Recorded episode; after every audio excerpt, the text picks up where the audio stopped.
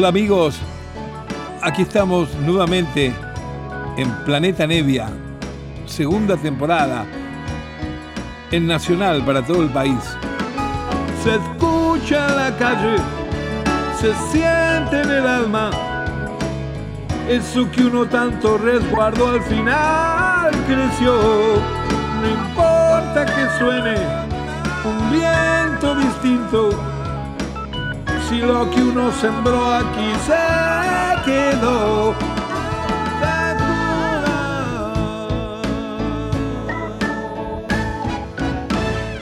Hola queridos amigos, aquí les habla Lito en este encuentro que tenemos los fines de semana, una horita donde compartimos una cantidad de música que personalmente yo colecciono, quiero mucho, he conocido por distintos viajes, por distintos lugares donde me voy mezclando por esta profesión divina que me ha tocado, que es la música, viajar de aquí para allá y conocer bastante.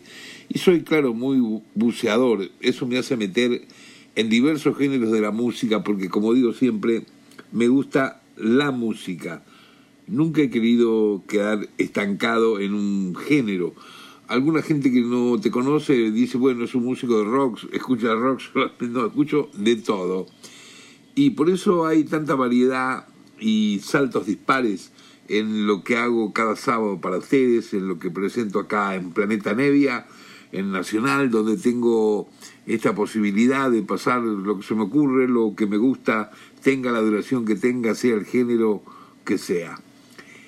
Y vamos a dedicar para bucear en la vida de un extraordinario músico norteamericano, un saxofonista, flautista, compositor, arreglador, Charles Lloyd.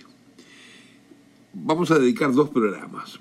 El programa de hoy eh, con el que vamos a abrir es cuando Charles Lloyd con su cuarteto comienza a introducirse en fusionar un poco el jazz de donde él proviene, pero fusionarlo con otros elementos y inicia una cierta aproximación al público de rock. Era la primera vez que comenzaba a aparecer tocando en lugares típicos para los jóvenes de Estados Unidos, en el Fillmore East o el Fillmore West, los lugares donde tocaba, qué sé yo, Cream, Jimi Hendrix, todos esos grupos bien, esos músicos bien rockeros o blueseros, la primera vez que se presentaba un cuarteto más, más de jazz, no jazz tradicional como les estoy contando, fusionado. Pero el primer tipo que empezó a hacer eso fue Charles Floyd. Y por el otro costado, como músico ya estrella que era en ese momento, Miles Davis. Pero a veces se desconoce un poco el rol importante que tuvo este hombre, este Charles Floyd. Igual está reconocido a través de su historia porque hoy en día Charles Lloyd, que nació el 15 de marzo del 38 en Memphis, tiene 83 años hoy en día y es uno de los tipos que mayor actividad tiene con su saxo, con su música, girando por el mundo con sus, con sus agrupaciones. Tiene dos o tres agrupaciones hechas con músicos jóvenes. Siempre ha tocado con músicos jóvenes, eh, músicos nuevos que han aparecido y que eh, después han empezado a ser muy famosos a partir de estar ligados a él en sus cuartetos o sus quintetos. Y hoy en día, como les decía, él trabaja por todos lados y es hiper reconocido Charles Lloyd, pero en sus comienzos, que es a lo que vamos a dedicar el programa entero de hoy, eh, me refiero al año 67, 68, 69, el tipo tocaba en muchos festivales llenos de jóvenes, adolescentes, hippies de la época, con gran éxito de parte de la audiencia, claro, pero no era todavía reconocido, porque era la vieja antinomia eh, que pasan tantas cosas en la vida y en el arte también, claro, que es este, no, es jazz, no, pero no es jazz, pero este es medio rockero, pero no es rock tampoco. Bueno, esas cosas que hacen perder tiempo, pero que a veces muchísima gente le da bolilla y lo impulsa como centro de discusión.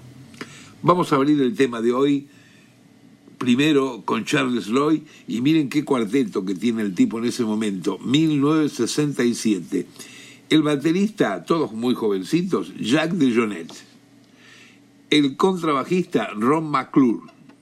Y el pianista, un jovencísimo, pero jovencísimo, flaquitito, nuevo, Kid Jarrett.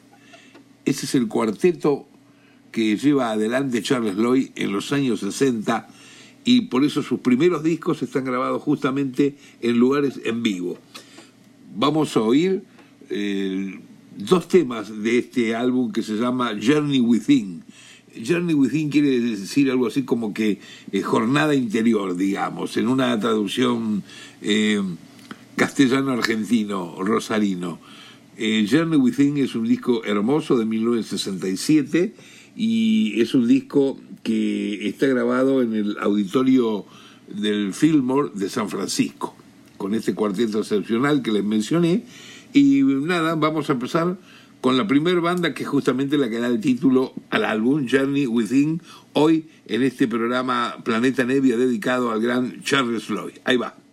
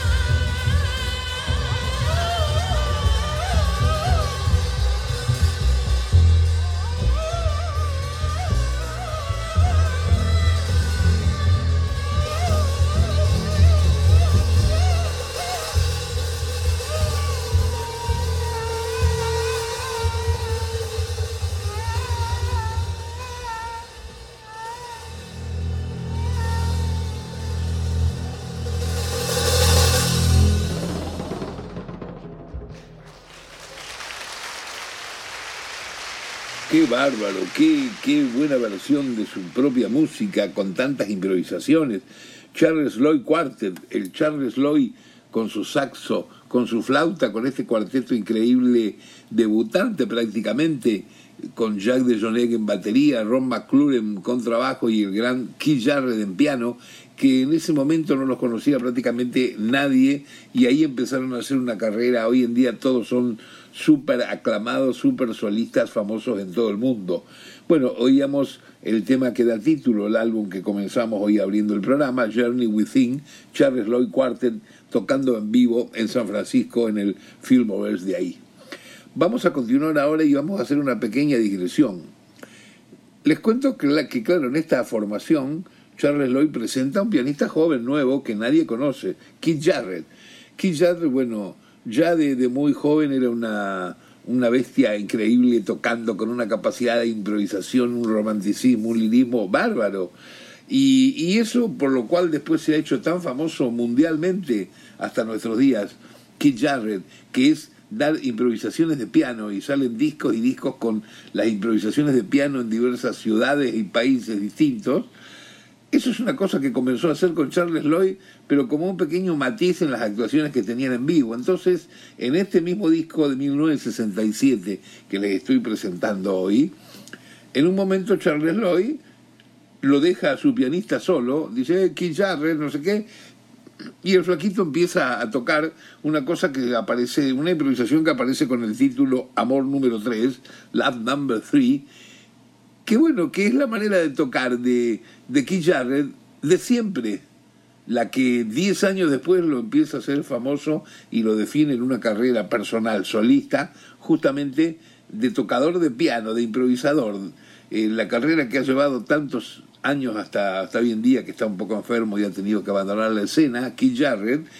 que ha tocado siempre con su trío y si no, los álbumes tantos que hay docenas como solista improvisando con el piano.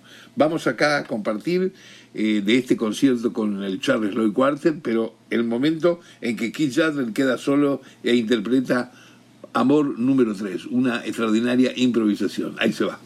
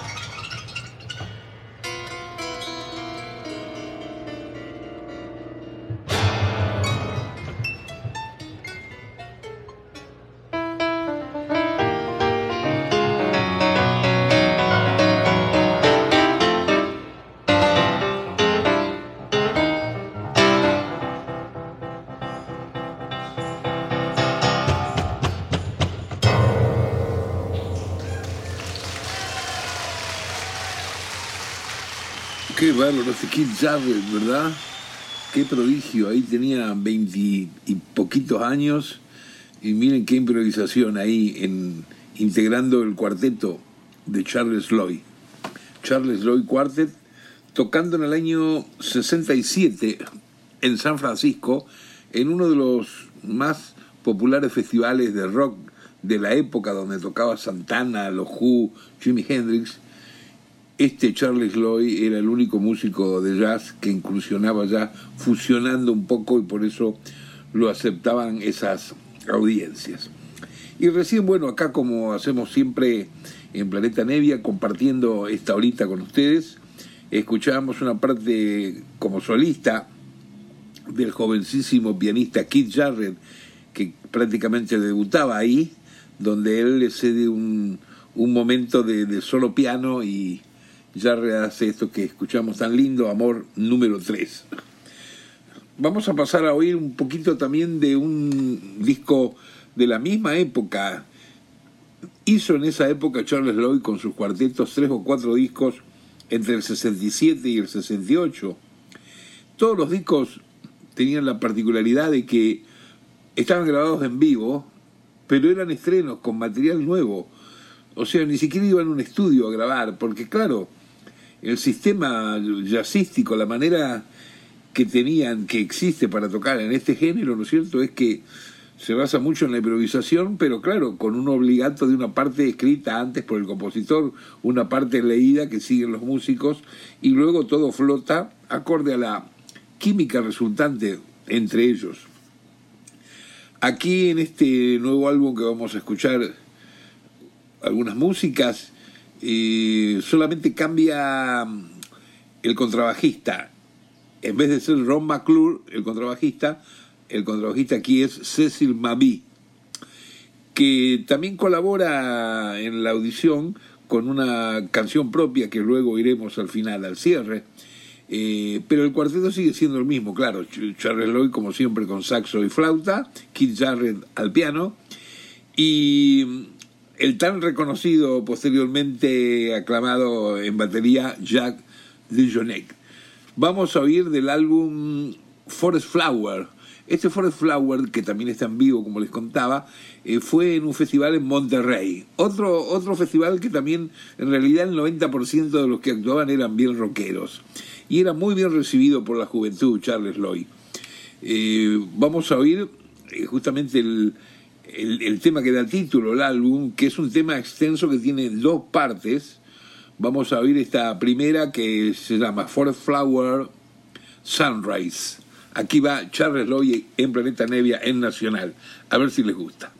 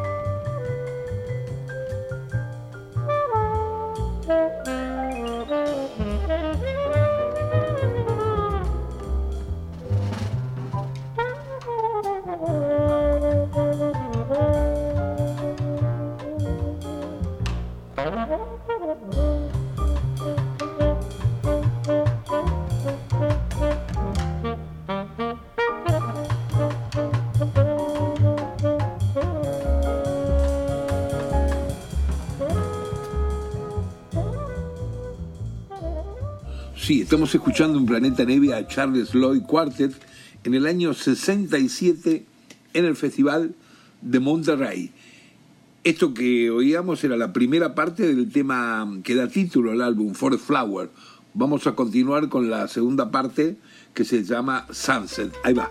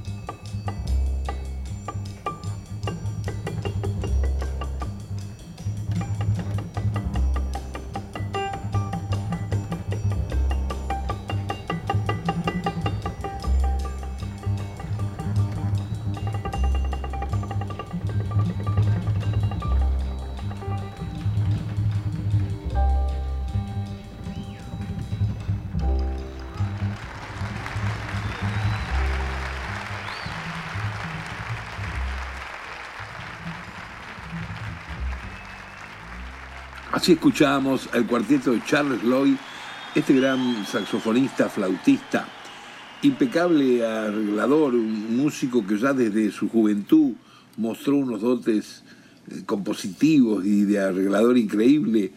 Alguna vez lo hemos pasado en Planeta Nevia brevemente, un par de bandas de cuando él debuta como arreglador y compositor completo para el quinteto de Chico Hamilton. Algunos de ustedes se deben acordar. Bueno, Enseguida nomás, como lo que estamos escuchando hoy, eh, que le dedicamos este programa, enseguida con 30 años ya comienza a brillar eh, en forma solista, liderando sus propios grupos y hace una serie de álbumes que es una parte de, su gran historia que estamos presentando hoy en Planeta Nevia, que son discos en vivo para audiencias más jóvenes y medio rockeras, cosa que era insólita en el momento.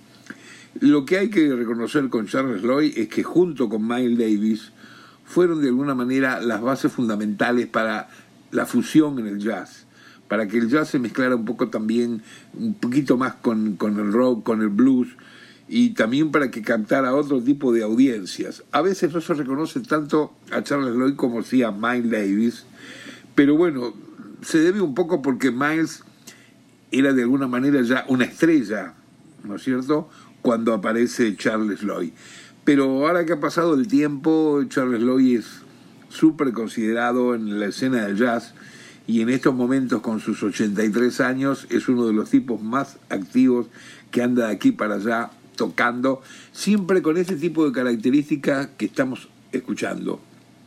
un cuarteto con jóvenes nuevos que él va presentando y que la mayoría de ellos luego se hacen famosísimos internacionalmente desarrollando su carrera personal, como el caso del pianista que integra acá tan jovencito, Keith Jarrett. Ha llegado el momento que pongamos la última música. Estoy contento porque a veces estos discos que tienen algunos temas con largos desarrollos, que duran 8, 9, 10 minutos, 12 minutos, algo bastante impensable en la radiofonía en los últimos tiempos donde todo está tan exacto, tan comercializado y tan querer usar tiempo. Hay propagandas hasta cuando estás durmiendo. Pero bueno, está bien.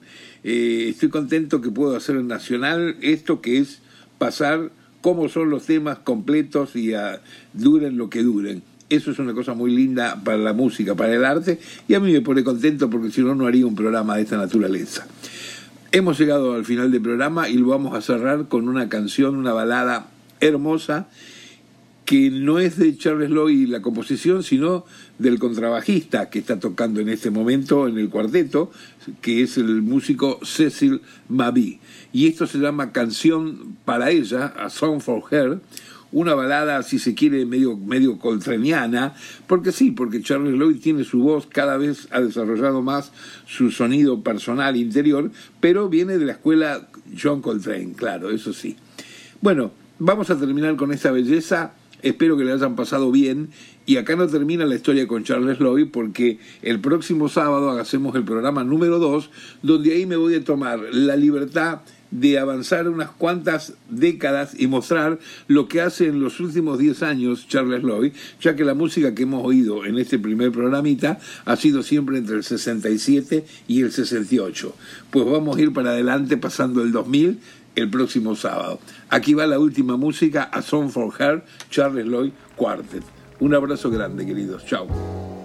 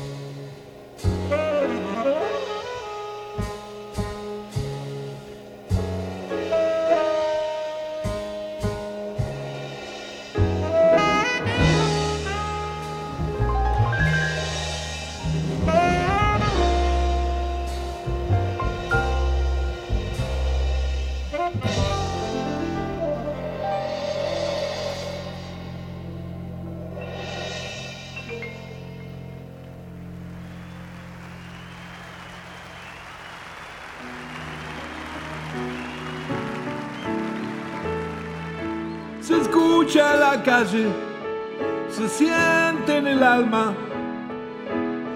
Eso que uno tanto resguardó al final creció. No importa que suene un viento distinto, si lo que uno sembró aquí se quedó.